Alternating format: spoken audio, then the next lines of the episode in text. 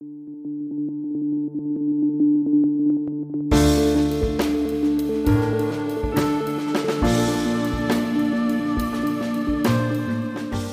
und herzlich willkommen zu Unter der Lupe, der Politik-Podcast von Abgeordnetenwatch.de. Mein Name ist Josephine Andreoli und ich bin Investigativredakteurin bei Abgeordnetenwatch. Das Ziel unserer Arbeit ist, mehr Transparenz zu schaffen und damit das Vertrauen in die Politik zu stärken. Auf unserer Website findet ihr Recherchen zu Missständen und Verbesserungsvorschläge an die Politik. Außerdem habt ihr dort die Möglichkeit, in direkten Kontakt mit euren Abgeordneten zu treten. 2021 ist mit sechs Landtagswahlen und der Bundestagswahl im September ein richtiges Superwahljahr. Darum nehme ich euch in Unter der Lupe bis zur Bundestagswahl mit, hinter die Kulissen der Politik. In acht Folgen spreche ich mit PolitikerInnen über ihre Arbeit im Bundestag. Ich schaue mir an, was eigentlich in den Ausschüssen passiert, wie die Fraktionen Mehrheiten organisieren und warum Lobbyismus zwar ein wichtiger Bestandteil der Politik ist, aber auch gefährlich für unsere Demokratie sein kann, sofern er denn hinter verschlossenen Türen stattfindet.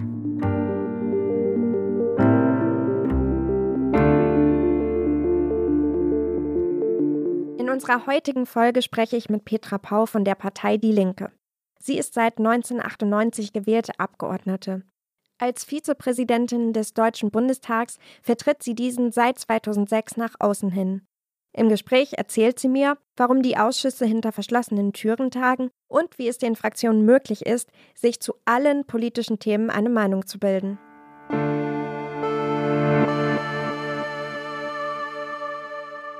Hallo Frau Paul, schön, dass Sie zu Gast bei uns im Podcast sind. Danke für die Einladung. In Artikel 42 im Grundgesetz heißt es, der Bundestag verhandelt öffentlich. Zwar kann man als Bürgerin im Fernsehen die Bundestagsabstimmungen verfolgen, aber die eigentliche inhaltliche Arbeit an den Gesetzen und auch Vorlagen findet ja in den Ausschüssen und auch den Arbeitsgruppen statt, und zwar unter Ausschluss der Öffentlichkeit. Warum? Also in der Tat kritisiere ich seit Jahren, dass die Ausschüsse in ihrem Großteil nicht öffentlich tagen. Das ändert auch nichts daran, dass natürlich Expertenanhörungen öffentlich sind, in Corona-Zeiten eher per Video. Ansonsten kann man auch als Bürgerin oder Bürger ganz direkt zu diesen Anhörungen gehen, wenn also größere Gesetzesvorhaben geprüft werden und auch externe Sachverständige entsprechend einbezogen werden. Die eigentlichen Ausschussberatungen finden nicht öffentlich statt, bis auf Ausnahmen mal im Sportausschuss oder wenn der Petitionsausschuss eine Massenpetition beispielsweise berät, mit der Begründung, dass Abgeordnete sich dort nicht profilieren sollen, sondern tatsächlich daran arbeiten sollen. Ich finde, wir müssen mehr Formate finden, wo für Bürgerinnen und Bürger auch das Ringen um die beste Lösung transparenter wird. Also ich könnte mir vorstellen, dass bestimmte Gegenstände, die im Ausschuss tatsächlich sehr, sehr kleinteilig bearbeitet werden, auch nicht öffentlich verhandelt werden, weil meistens der Gewinn für den Zuhörer auch nicht so sehr groß ist, wenn Experten sich über Absatz 3 oder Paragraph 15 der Verordnung streiten, ob das so oder so regelgerecht formuliert ist. Aber wenn es darum geht, in die Lebensumstände der Bürgerinnen und Bürger einzugreifen durch den Erlass neuer Regeln, weil das sind ja Gesetze im Allgemeinen, dann sollten auch ähm, die Beratungen auf dem Weg zwischen erster Lesung im Plenum des Bundestages, dann Berichterstattergespräche der Ausschussverantwortlichen, Ausschusssitzungen, gegebenenfalls Expertenanhörungen und dann abschließende Beratungen öffentlicher stattfinden. Also glauben Sie tatsächlich auch, dass die Transparenz, wenn man sie in die Ausschüsse tragen würde, das Vertrauen der BürgerInnen in die Demokratie auch stärken würden? Ich denke ja. Ich weiß nicht, ob Sie den Ausdruck des Struckschen Gesetzes kennen. Peter Struck war einmal Parteivorsitzender der SPD, aber vor allen Dingen er war Fraktionsvorsitzender der SPD-Bundestagsfraktion. Und er hat einmal geprägt die ja auch heute noch bestehende Tatsache, kein Gesetz verlässt den Deutschen Bundestag so, wie es eingebracht wird. Das heißt, egal ob die Bundesregierung das Parlament mit einem Gesetzentwurf beschäftigt oder ob aus der Mitte des Hauses, aus den Fraktionen Gesetzentwürfe auf den Tisch kommen und dann beraten werden. Es gibt wirklich kein Gesetz, was völlig unverändert verabschiedet wird. Wenn Gesetzentwürfe, die völlig unstrittig inzwischen sind, nachdem sie in den Ausschüssen und Fraktionen beraten wurden, manchmal auch ohne weitere Debatte abgestimmt werden und dann tatsächlich einstimmige Beschlüsse gefasst werden oder nur eine einzige Fraktion dagegen stimmt, die ich jetzt nicht weiter hier würdigen will an dieser Stelle. Das hat dann etwas damit zu tun, dass es von allen anerkannte Regelungsbedarfe gibt einerseits und andererseits aber in den Arbeitsgruppen, in den Arbeitskreisen der Fraktionen und in den Ausschüssen Einigkeit erzielt wurde. Und gerade da ist es vielleicht ganz gut, an einem bestimmten Punkt deutlich zu machen, was haben wir verändert am ursprünglichen Entwurf und was führt dazu, dass wir jetzt gemeinsam der Auffassung sind, so soll es geregelt werden. Mhm. Es sollte schon deutlich werden, dass auch diejenigen, die jetzt in der Mehrheit sind, sich an der Veränderung der entsprechenden Vorlagen entsprechend beteiligt haben und dass es dann einen Abwägungsprozess gegeben hat. Ich glaube, das steigert die Akzeptanz auch von solchen Regelungen. Das kann ich mir vorstellen.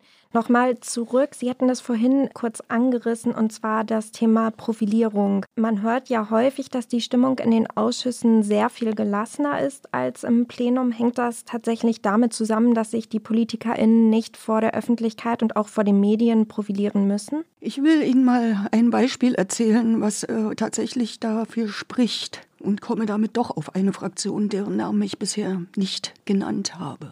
Wir haben die Situation, dass im Innenausschuss, in dem ich schon sehr lange in mehreren Legislaturperioden Mitglied bin, eigentlich immer sehr sachlich, auch über sehr strittige Themen. Also Innenpolitik ist kein Kuschelthema oftmals, wenn es um Kriminalitätsbekämpfung geht oder auch andere Themen, gestritten wird, aber alles sehr sachlich und unter Achtung des Gegenüber stattgefunden hat. Und dass im Prinzip die Fraktionen für sich festlegen, für welche Themen nehmen wir uns auch ein bisschen mehr Zeit.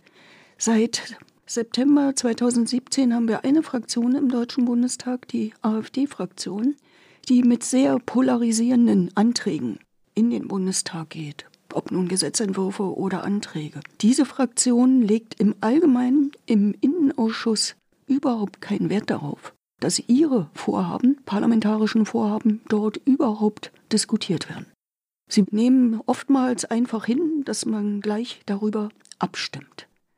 Und im Bundestag selbst, im Plenum des Bundestages aber, besteht diese Fraktion darauf, zu jedem Thema zu sprechen. Und das Geschäftsmodell, was da dahinter steht, ist, dass sie das Video in ihren Kanälen, in ihren Netzwerken mit ihren Kommentaren entsprechend posten und verbreiten. Sie verbreiten nicht den Meinungsstreit, nicht die Antwort der anderen Fraktionen auf ihre Intervention oder auch die Entlarvung dessen, was in ihren Redebeiträgen da gerade oftmals auch an menschenverachtenden Positionen vertreten wurde, sondern nur ihre eigene Interpretation der Welt und äh, derjenigen, die gegebenenfalls an Missständen, die sie meinen erkannt zu haben, schuldig sein sollen. Das spricht ein bisschen für die Argumente derjenigen, die sagen, also wir wollen nicht die Kamera in der Ausschusssitzung, damit sich der Einzelne oder die Einzelne profiliert. Andererseits sage ich mal, ich würde es auch aushalten, wenn zu äh, bestimmten Ausschussgegenständen das öffentlich stattfindet und sollte diese Fraktion sich dann entschließen, tatsächlich auch darüber zu diskutieren, dann liegt es an uns, äh, den Zuhörern und Zuschauern deutlich zu machen, was da äh, gerade passiert. Das erklärt einiges. Sie persönlich sitzen ja unter anderem im Ausschuss für Inneres und Heimat. Wie kann man sich eine typische Sitzung da so vorstellen? Können Sie vielleicht irgendwie das an fünf Punkten einmal erklären? Ja, ganz typisch ist erst einmal, dass beispielsweise auch am nächsten Mittwoch in der laufenden Sitzungswoche. Die Obleute der Fraktionen, das heißt in jeder Fraktion gibt es einen, der einen Hut auf hat für die Vorbereitung der Innenausschusssitzung und für die Organisation innerhalb der Fraktion, mit der Ausschussvorsitzenden, das ist in dieser Legislaturperiode Frau Lindholz aus der CSU-Fraktion, zusammenkommen zur sogenannten Obleuterunde und darüber reden, was kommt in der nächsten Sitzungswoche in der Ausschusssitzung auf die Tagesordnung. Sie stellen also die Tagesordnung auf, welche vom Plenum jetzt erstmals in den Ausschuss verwiesenen Dinge werden beraten, welche sollen abschließend beraten werden, soll es Beschlüsse geben über die Durchführung von Expertenanhörungen zu einzelnen Tagesordnungspunkten, wer soll unbedingt als Gast an der Sitzung teilnehmen, also Vertreter der Bundesregierung sind immer in der Ausschusssitzung, Staatssekretäre, gelegentlich auch der Minister oder aber auch Vertreter der obersten Bundesbehörden oder gar ihre Präsidenten, ob das nun das Bundeskriminalamt ist, das Bundesamt für Verfassungsschutz oder das Katastrophenschutzamt oder andere äh, Bundesbehörden, die mit der dann Ausführung der Dinge, die wir in den Gesetzen regeln, dann auch befasst sind oder deren Meinung wir vielleicht auch zu diesen Gesetzesvorhaben hören wollen. Diese Tagesordnung wird dann veröffentlicht, sowohl auf der Bundestags-Internetseite als auch im internen Netz des Bundestages und damit auch gegenüber den Fraktionen. Dann kommen wir nach Vorbereitung intern in den Arbeitsgruppen, Arbeitskreisen der Fraktionen, das macht jede Fraktion für sich, kommen wir dann am Mittwoch im Allgemeinen um 10 zur Ausschusssitzung zusammen und gehen erst einmal die Tagesordnung, so wie sie, wie gesagt, in der Woche davor aufgestellt wurde, oftmals auf dem Weg bis zur Ausschusssitzung noch ergänzt wurde, weil irgendwelche Ereignisse eingetreten sind, so dass einzelne Fraktionen beantragt haben, dass die Bundesregierung dazu einen Bericht abgeben soll oder andere Dinge stattfinden sollen. Wir gehen diese Tagesordnung durch. Gibt es Themen, die nicht debattiert werden sollen. Das ist dann der Fall. Ich habe vorhin einen solchen beschrieben, dass wenn die Fraktionen sagen, also wir könnten eigentlich gleich darüber abstimmen, die Meinungsbildung ist abgeschlossen, wenn nicht die antragstellende Fraktion eine Debatte äh, wünscht, dann äh, werden also diese Tagesordnungspunkte schon gleich abgestimmt, wird festgestellt, welche Fraktion ist dafür, welche ist dagegen und mit welchem Votum wurde also dann dem Plenum des Bundestages empfohlen, diese Initiative weiter abzustimmen. So eine Tagesordnung des Innenausschusses äh, kann 30 bis 40 Tagesordnungspunkte an einem Mittwoch haben. Wow. Dann wurde also auch damit schon deutlich, dass vorher geklärt wird in den Fraktionen, wo gibt es wirklich richtigen Diskussionsbedarf. So, das läuft dann so ab. Also ein Tagesordnungspunkt wird zur Debatte aufgerufen. Dann haben sich die Fraktionsobleute wieder vorher geeinigt, ob die Fraktionen erst einmal selbst ihre Standpunkte darstellen wollen oder ob sie wünschen, dass ein Vertreter der Bundesregierung ihnen dazu erst einmal einen Sachstandsbericht gibt. Das hängt jetzt davon ab, geht es um einen Gesetzentwurf der Bundesregierung, geht es um eine Vorlage von Fraktionen, also je nachdem. Und dann wird in der Reihenfolge nach Stärke der Fraktionen, werden die Fraktionen aufgerufen. Die Fraktionen haben dann jemanden bestimmt, der erstmal den Hut jeweils dafür aufhat. Wie lange und wie oft tagen denn die Ausschüsse? Kann man das so pauschal sagen? Na, ganz pauschal kann man es nicht sagen. Regulär tagt beispielsweise der Innenausschuss, in dem ich ordentliches Mitglied bin, jeden Mittwoch in der Sitzungswoche von 10 bis 13 Uhr. 13 Uhr, deshalb 13 Uhr beginnt das Plenum des Bundestages. Es gibt Ausschüsse, die tagen auch parallel zum Plenum des Bundestages.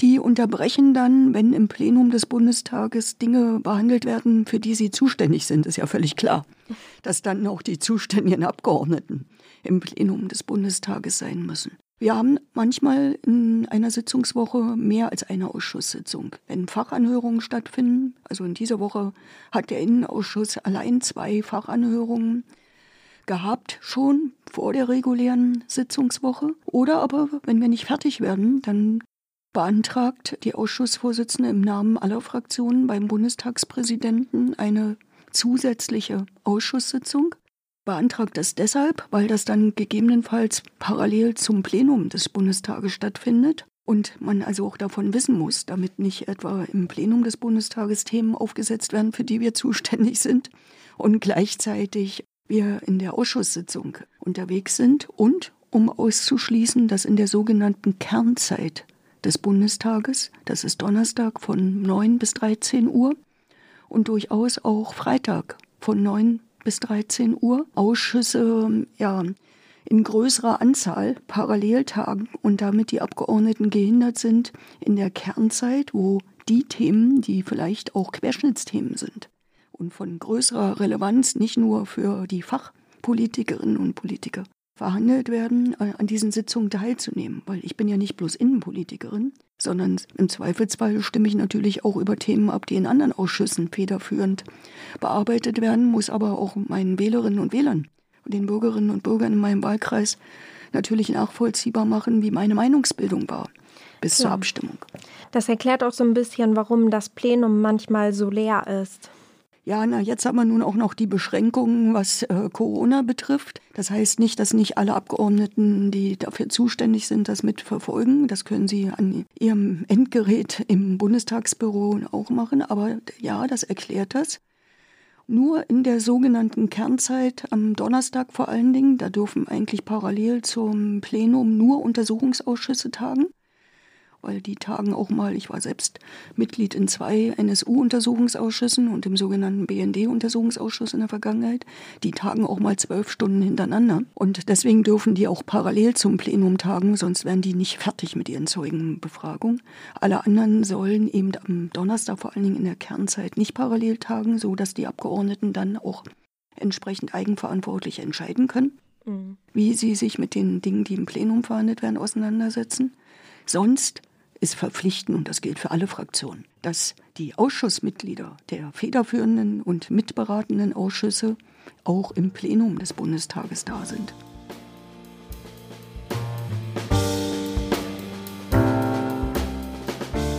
Insgesamt gibt es 24 ständige Ausschüsse.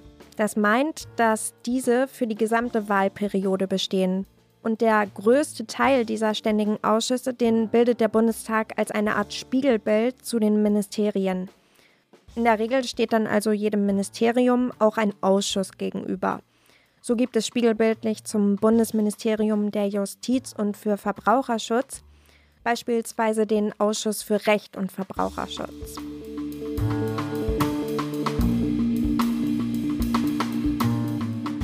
Die Zahl der Ausschüsse variiert aber von Wahlperiode zu Wahlperiode. Zusätzlich können noch Untersuchungsausschüsse eingesetzt werden. Das passiert allerdings nur auf Antrag von einem Viertel aller Bundestagsabgeordneten, wenn zum Beispiel mögliche Missstände der Regierung oder auch ein Fehlverhalten von Politikerinnen aufgedeckt werden soll.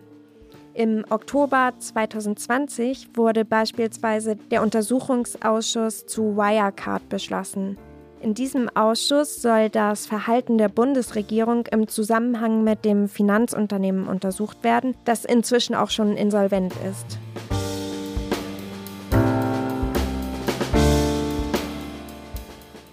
Vier Ausschüsse sind allerdings durch das Grundgesetz vorgeschrieben.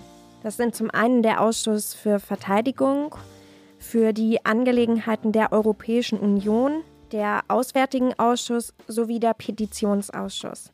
Ich habe mir das von Petra Pau mal erklären lassen. Der Bundestag hat natürlich das Recht, sich selbst zu organisieren.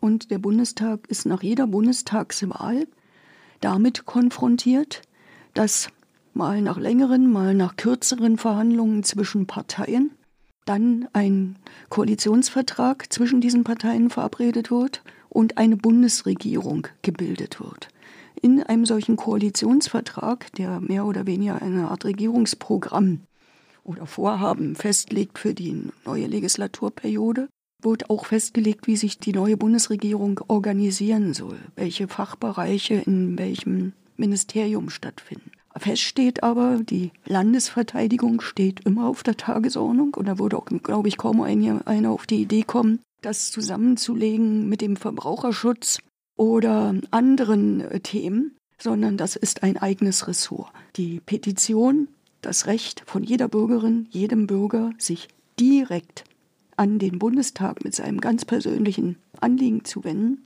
ist im Grundgesetz verankert aus guten Gründen. Eine besondere Stellung nehmen aber dafür auch der Ausschuss für Wahlprüfung, Immunität und Geschäftsordnung sowie der Haushaltsausschuss ein. Was hat es denn mit diesen beiden Ausschüssen auf sich? Ich fange mal mit dem Haushaltsausschuss an. Also da geht es ja nicht um unseren aufgeräumten Haushalt zu Hause oder unsere Wohnung oder die Liegenschaften des Bundestages, sondern da geht es um die Einnahmen des Staates und vor allen Dingen, wofür werden sie ausgegeben? Die Steuergelder. Und das hat zur Folge, dass eigentlich jedes Gesetzesvorhaben und nicht nur Gesetze, sondern auch viele andere Dinge, die im Bundestag beschlossen werden, an irgendeiner Stelle mindestens im Haushaltsausschuss mitberaten werden, wenn nicht gar dort federführend dann verabschiedet werden, weil der Haushaltsausschuss also für das Parlament dann auch die Budgetfragen vorbereitet und zum Schluss beispielsweise in den anstehenden jährlichen Haushaltsverhandlungen, wenn also festgelegt wird, was wird im nächsten Jahr von den zu erwartenden Einnahmen in welchem Ressort, ob nun im Bereich Soziales oder für die Landesverteidigung oder wofür auch immer ausgegeben. Also völlig klar, das hat eine besondere Rolle. Und äh, das ist das höchste Recht des Parlaments, über das Budget, über den Haushalt zu entscheiden. Das muss auch entsprechend vorbereitet sein. So, Wahlprüfung, Immunität und so weiter, da geht es ja auch um unsere inneren Angelegenheiten. Der Wahlprüfungsausschuss prüft nach jeder Bundestagswahl auch Einsprüche, auch angezeigte Unregelmäßigkeiten. Ich halte das für ganz, ganz wichtig, dass solche Dinge sowohl in diesem Ausschuss wie natürlich dann auch vor Gerichten, wenn es entsprechende Verfahren gibt, wirklich geprüft wird, sehr konsequent geprüft wird und dann auch die Ergebnisse der Prüfung mit den entsprechenden Begründungen ordentlich öffentlich vorgebracht werden. Aber das zweite Stichwort ist Immunität. Abgeordnete sind frei in ihren Entscheidungen und sollen auch nicht unter irgendwelche Zwänge geraten. Völlig klar. Aber Abgeordnete sind deswegen äh, nicht davon befreit, wenn sie Regeln verletzen, gar eine Straftat begehen, dass diese Straftat verfolgt wird. Aber sie sollen auch geschützt werden vor ungerechter Verfolgung, die in Rufmord endet und sie dann zum Schluss beispielsweise äh, gegebenenfalls daran hindert, ihr Mandat auszuüben. Deshalb gibt es eine Regel. Wenn eine Staatsanwaltschaft meint, einen Grund zu haben, gegen einen Abgeordneten zu ermitteln oder ein Ermittlungsverfahren überhaupt erstmal einzuleiten, dann zeigt sie das beim Bundestagspräsidenten an. Und der Ausschuss für Wahlprüfung und Immunitätsangelegenheiten kommt zusammen. Im Frühjahr 2021 hatte der Ausschuss für Wahlprüfung, Immunität und Geschäftsordnung auf jeden Fall ziemlich gut zu tun. 22 Mal hat der Bundestag die Immunität eines oder auch einen Näherabgeordneten aufgehoben. Und gegen mindestens neun Abgeordnete läuft sogar ein Gerichts-, Ermittlungs- oder Disziplinarverfahren. Im März haben Beamtinnen vom Bundeskriminalamt zum Beispiel das Büro von dem CDU-Abgeordneten Axel E. Fischer durchsucht. Nach Überzeugung der Generalstaatsanwaltschaft München besteht nämlich ein Anfangsverdacht der Bestechlichkeit. Vorgeworfen wird ihm unter anderem, dass er aus Aserbaidschan Geld über Briefkastenfirmen erhalten hat, um sich dann wiederum im Gegenzug beim Europarat für die Interessen von Aserbaidschan einzusetzen. Falls euch interessiert, welche Gerichts- oder Ermittlungsverfahren momentan gegen Abgeordnete laufen, könnt ihr gerne auch unsere Recherche dazu lesen. Den Artikel verlinke ich euch in den Show Notes. Frau Pau, als Stellvertreterin vom Bundestagspräsident Wolfgang Schäuble sitzen Sie auch im Ältestenrat, der, bevor sich ein neuer Bundestag zusammensetzt, über die Struktur und Besetzung der Ausschüsse berät. Was bedeutet das genau? Was machen Sie da? Also der Ältestenrat ist nicht die Versammlung der lebensältesten Abgeordneten äh, des, des Parlaments. Hätte ich, glaube ich, auch gar keine Chance. Nein, der Ältestenrat ist die Versammlung der Mitglieder des Präsidiums des Bundestages. Die werden gewählt in der ersten Sitzung des Bundestages nach einer Bundestagswahl. Der Präsident und seine Stellvertreter. Und die Versammlung der parlamentarischen Geschäftsführer der Fraktionen, die den Parlamentsbetrieb erstmal in ihren Fraktionen organisieren, aber, und jetzt kommen wir zum Ältestenrat, dann gemeinsam im Ältestenrat das Parlamentsgeschehen organisieren und verabreden. Und ja, am Anfang einer Legislaturperiode steht neben der jeweils Verabredung der Tagesordnung der nächsten Sitzung des Bundestages, also nach der Wahl des Präsidiums, steht dem ja nichts entgegen, dass der Bundestag seine Arbeit aufnimmt, auch wenn es keine neue Bundesregierung dann schon gibt. In der Regel stellt der Ältestenrat also, wie gesagt, nach dem klar ist, wie ist der Zuschnitt der einzelnen Ministerien, dann auch die Liste der Ausschüsse auf und entscheidet auch darüber, ob trotzdem noch andere Ausschüsse gebildet werden. Legt der Ältestenrat denn auch fest, wie viele Mitglieder die Ausschüsse haben sollen? Ja, da gibt es durchaus bewährte Regeln wie groß so ein Haushaltsausschuss sein sollte, ungefähr insgesamt in der Summe oder so ein Innenausschuss. Es gibt aber eine Obergrenze von 42 Mitgliedern pro Ausschuss, richtig? Genau, so haben wir das vor Jahren einmal als bewährt festgelegt. Und gerade diese 42, denke ich, also das ist schon eine ziemlich große Anzahl. Und in anderen Ausschüssen kommt man mit weniger aus. Können Sie einmal die drei begehrtesten Ausschüsse aufzählen? Kann man das so sagen, was besonders beliebt ist? Ich glaube, das ist in jeder Fraktion anders.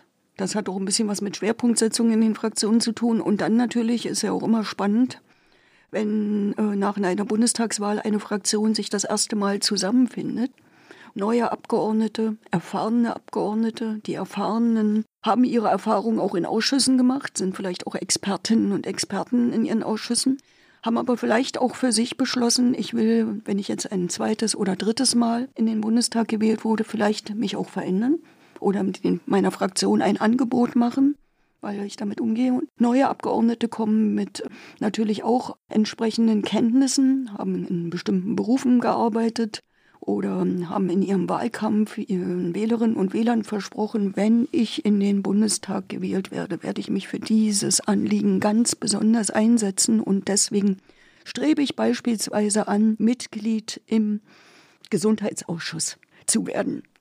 Wird ja? der denn in der nächsten Wahlperiode besonders begehrt sein, der Gesundheitsausschuss? Ich weiß es nicht. Ich könnte mir das alles vorstellen, aber ich weiß auch gar nicht, wer wird am 27. September 2021 nun Bundestagsabgeordneter jeweils sein und aus den einzelnen Regionen kommen. In meiner Fraktion war in den vergangenen Legislaturperioden eigentlich immer kein Mangel an Sozialpolitikerinnen und Sozialpolitikern. Die Ausschüsse haben wir immer sehr gut besetzen können. Soziales, Gesundheit, Arbeit.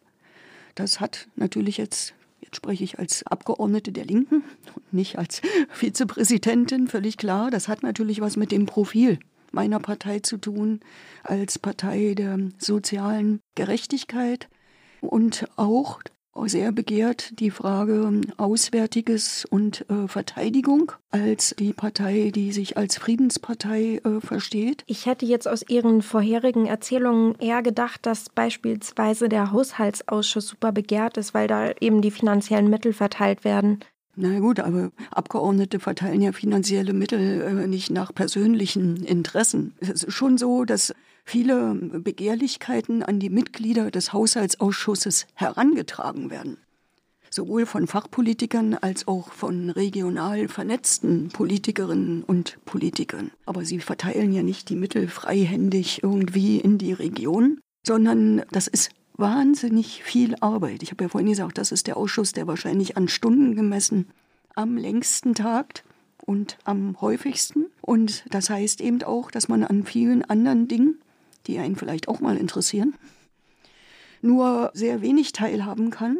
Und es ist tatsächlich Arbeit. Das sieht man von außen nicht so, was da an Vorarbeit, an Abstimmungen notwendig ist. Jeder, der da mal im Haushaltsausschuss war, also der muss das nicht nur mögen, sondern der muss sich dann auch wirklich engagieren, weil sonst gibt es auch Ärger in der Fraktion. Wenn das nicht verlässlich abgebildet wird oder wir das Gefühl haben, die haben da nicht sach- und fachkundig entschieden oder haben nicht erkannt, was hinter der Position X oder Y, der sie ihre Zustimmung gegeben haben oder die sie durchlaufen lassen haben, steht, dann gibt es ein Problem. Zu jeder neuen Legislaturperiode können die Abgeordneten ja bei den Fraktionsvorsitzenden ihre drei favorisierten Ausschüsse nennen. Wie wird denn danach überhaupt entschieden, wer in welchen Ausschuss kommt? Da kann ich jetzt auch nur sagen, wie es in meiner Fraktion ist, aber nach der Erzählung anderer und nach dem, was man so sieht, ist das natürlich ähnlich. Der dann gewählte Fraktionsvorstand schaut erst einmal, was gibt es an Interessenbekundungen und Meldungen und welche Ausschüsse haben wir zu besetzen, mit wie vielen Sitzen.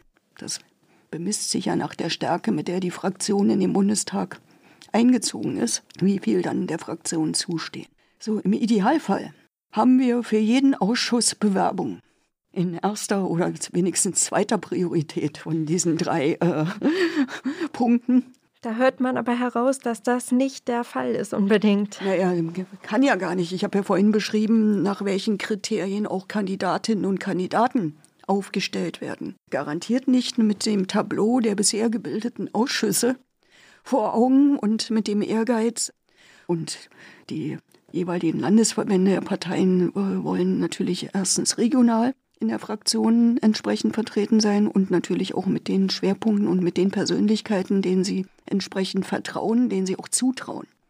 Möglichst viele Menschen zu gewinnen für die Demokratie, dafür überhaupt wählen zu gehen und im Zweifelsfall natürlich, das ist ein ganz legitimes Ziel, mit einer starken Fraktion dann einzuziehen. Das ist ein Prozess von mehreren, auch Fraktionssitzungen, Beratungen, auch Beratungen mit einzelnen Abgeordneten und zwischen den Abgeordneten vielleicht auch Verabredungen, dass man sagt, gut, ich probiere das in einem Ausschuss, von dem ich noch gar nicht wusste, dass es den gibt. Kann ja. Aber ich brauche da eine besondere Unterstützung, vielleicht auch von jemandem, der da schon Erfahrungen hat. Und wir schauen nach einer gewissen Zeit, ob wir das vielleicht nochmal ändern können oder ob sich auch in der Fraktion Interessenverschiebungen ergeben, wenn die Arbeit erstmal aufgenommen wurde, so dass man nochmal Umbesetzungen vornehmen kann. Oder aber es gibt vielleicht auch, es sind ja dann, wenn die Ausschüsse gebildet sind, auch noch weitere Positionen zu besetzen. Ausschussvorsitze, Arbeitsgruppenvorsitze, vieles mehr. Schauen, inwieweit das überhaupt zusammenpasst oder wir auch da in der Fraktion nochmal Veränderungen vornehmen müssen. Im Zweifelsfall, wenn es gar nicht anders geht, gab es eben auch schon Abstimmungen, wenn es mehrere Bewerber gab, dann muss die Fraktion zum Schluss, die Fraktionsversammlung zum Schluss entscheiden, wen sie in den Ausschuss entsendet und äh, wen sie bittet, in einem anderen Ausschuss erst einmal tätig zu werden. Aber man versucht das natürlich irgendwie im Einvernehmen zu regeln, was natürlich nicht geht. Und da wurden zu Recht die Wählerinnen und Wähler nicht nur den Kopf schütteln, sondern sagen, dafür haben wir euch nicht gewählt dass man in irgendeinem Ausschuss nicht arbeitet, weil man in der Fraktion keinen findet, der diese Arbeit wegträgt. Klar. Was dann noch dazu kommt, ist ja, wenn erstmal steht, wie viele Mitglieder jeder Ausschuss haben soll, dann geht ja auch so ein bisschen der Wettstreit, so stelle ich mir das vor, darüber los, welche Fraktion den Vorsitz oder den stellvertretenden Vorsitz bekommt. Wie wird das genau entschieden? Ja, kommt der Ältestenrat wieder ins Spiel nach einem entsprechenden mathematischen Verfahren, was ich Ihnen nicht mathematisch erklären kann, um das gleich zu sagen. das geht vielleicht auch zu weit. Genau, da müssen Sie sich noch mal jemanden einladen. Da wird ja nicht nur geklärt, ähm, wie viel Sitze die jeweilige Fraktion entsprechend der Stärke, in der sie in den Bundestag eingezogen, äh, sie in den Ausschüssen hat, sondern dann wird genauso ein sogenanntes Zugriffsrecht dort festgelegt. Das heißt, wie viele Ausschussvorsitze stehen der stärksten Fraktion, in dieser Legislatur der CDU-CSU-Fraktion zu, wie viele der stärksten Oppositionsfraktionen in dieser Legislatur die AfD-Fraktion und so weiter und so fort. Das wurde also in einem mathematischen Verfahren entsprechend bestimmt. Und dann gibt es sozusagen eine Reihenfolge der Ausschüsse. Da stehen dann die vom Grundgesetz vorgeschriebenen relativ weit, also stehen weit vorne, dann kommen eben Innenausschuss und so, weiter, also klar. Und dann ist es so, dass die stärkste Fraktion äh, ihr Interesse an Ausschuss 1 anmeldet also den Zugriff hat. Und dann geht das fraktionsmäßig durch. Dann kann also die nächststärkste Fraktion anmelden. Also wir greifen dann auf Ausschuss Y zu. Das muss nicht der zweite auf der Liste sein, das kann auch der andere sein. Es gibt ein Gewohnheitsrecht, das der Haushaltsausschuss immer äh, von der stärksten Oppositionsfraktion möglichst mit dem Ausschussvorsitz besetzt wird. Das hat dann natürlich auch was mit der Demokratie und der Transparenz zu tun, dass nicht die Regierungsfraktionen gerade in diesem wichtigsten Gremium den Hut aufhaben an der Stelle. Aber ansonsten geht das in der Reihenfolge nach Stärke durch. Und wenn das äh, Zugriffsrecht der kleineren Fraktionen aufgebraucht ist, dann geht es nur noch zwischen den stärksten Fraktionen.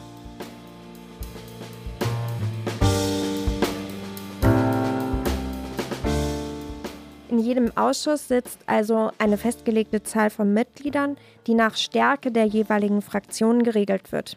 Ist also die Union stärkste Kraft, so wie in dieser Legislaturperiode, dann haben sie auch in allen Ausschüssen die meisten Mitglieder. Jeder Abgeordnete ist in mindestens einem Ausschuss ordentliches Mitglied und in mindestens einem weiteren Ausschuss stellvertretendes Mitglied. Die Abgeordneten einer Partei, die im selben Ausschuss sitzen, gründen innerhalb ihrer Fraktion noch eine zusätzliche Arbeitsgruppe. Dort bereiten sie dann die Ausschusssitzungen vor und vor allem findet hier auch die eigentliche Meinungsbildung der Fraktion als Ganzes statt. Denn in den Ausschusssitzungen selbst treten die Abgeordneten einer Partei immer schon mit einer übereinstimmenden Meinung auf.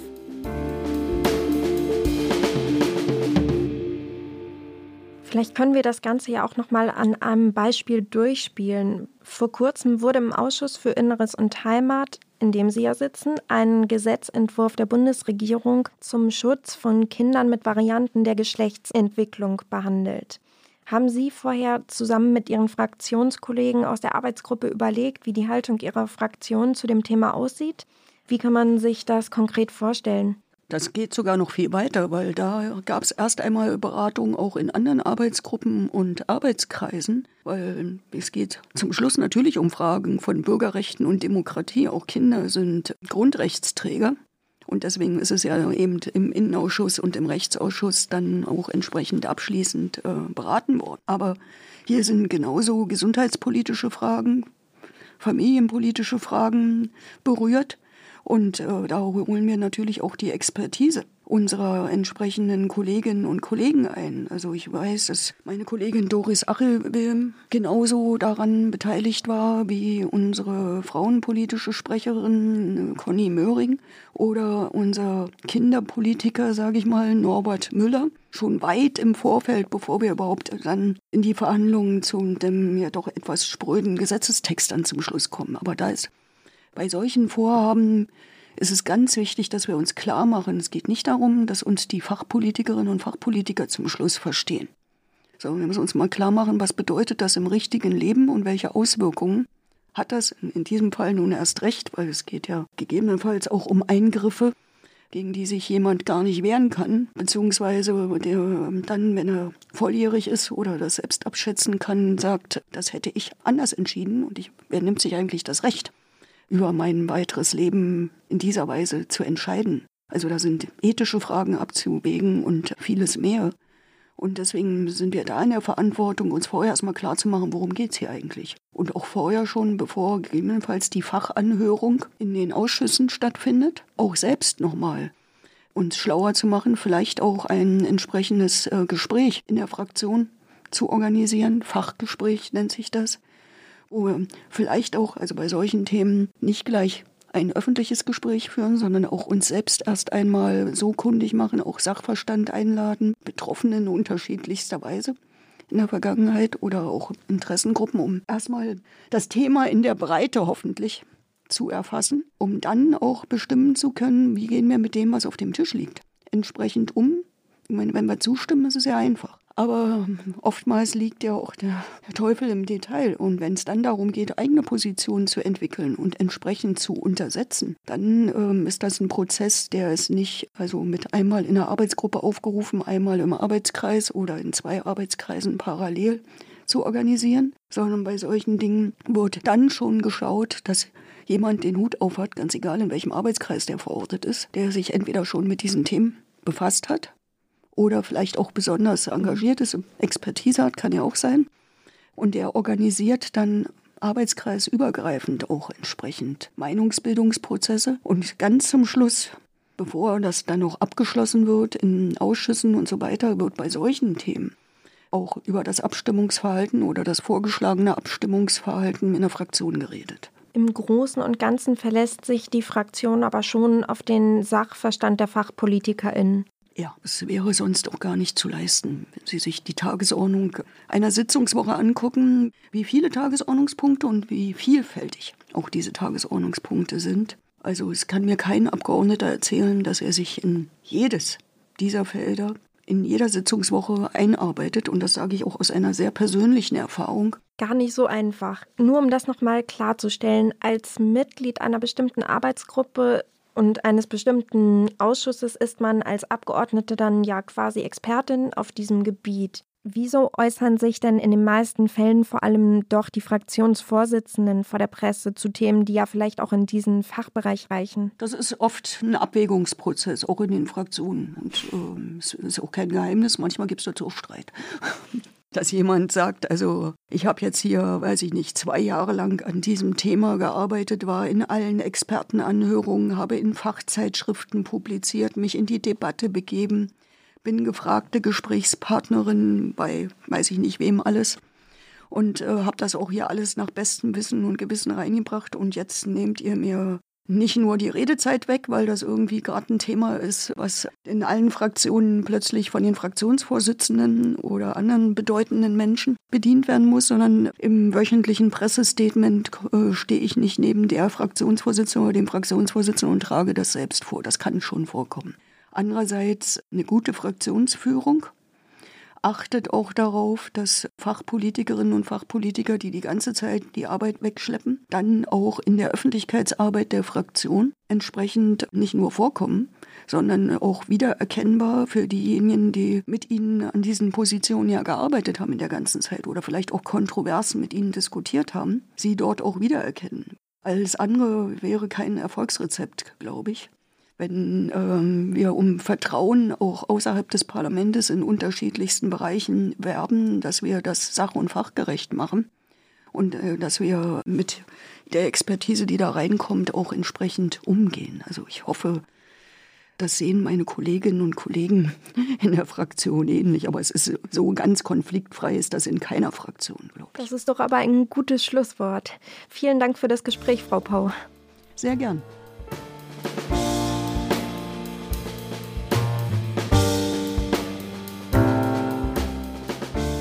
Meinungsbildung der Fraktionen findet also schon statt, bevor die Mitglieder der einzelnen Ausschüsse in die Sitzungen gehen. In Arbeitskreisen und Arbeitsgruppen bereiten sie die Sitzungen dann vor, entwickeln eine Position, die die ganze Fraktion so tragen kann und stimmen sich, wenn nötig, mit den Fraktionsvorsitzenden darüber ab.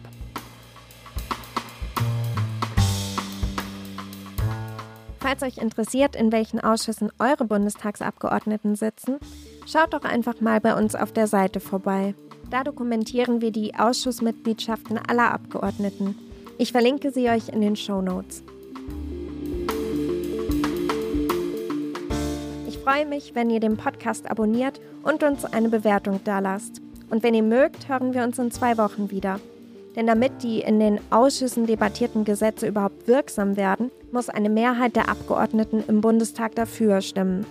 Mit Patrick Schnieder, dem parlamentarischen Geschäftsführer der Unionsfraktion, tausche ich mich in unserer nächsten Folge darüber aus, wie er Mehrheiten für die Abstimmungen in der CDU und CSU organisiert und welche Rolle dabei die Fraktionsdisziplin spielt.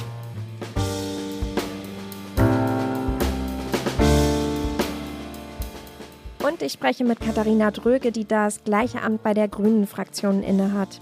Sie erklärt mir, welchen Einfluss die Oppositionsfraktionen bei den Abstimmungen ausüben können und warum manchmal nur ein paar Dutzend Abgeordnete im Plenarsaal sitzen. Also, bis in zwei Wochen. Ich freue mich auf euch. Tschüss!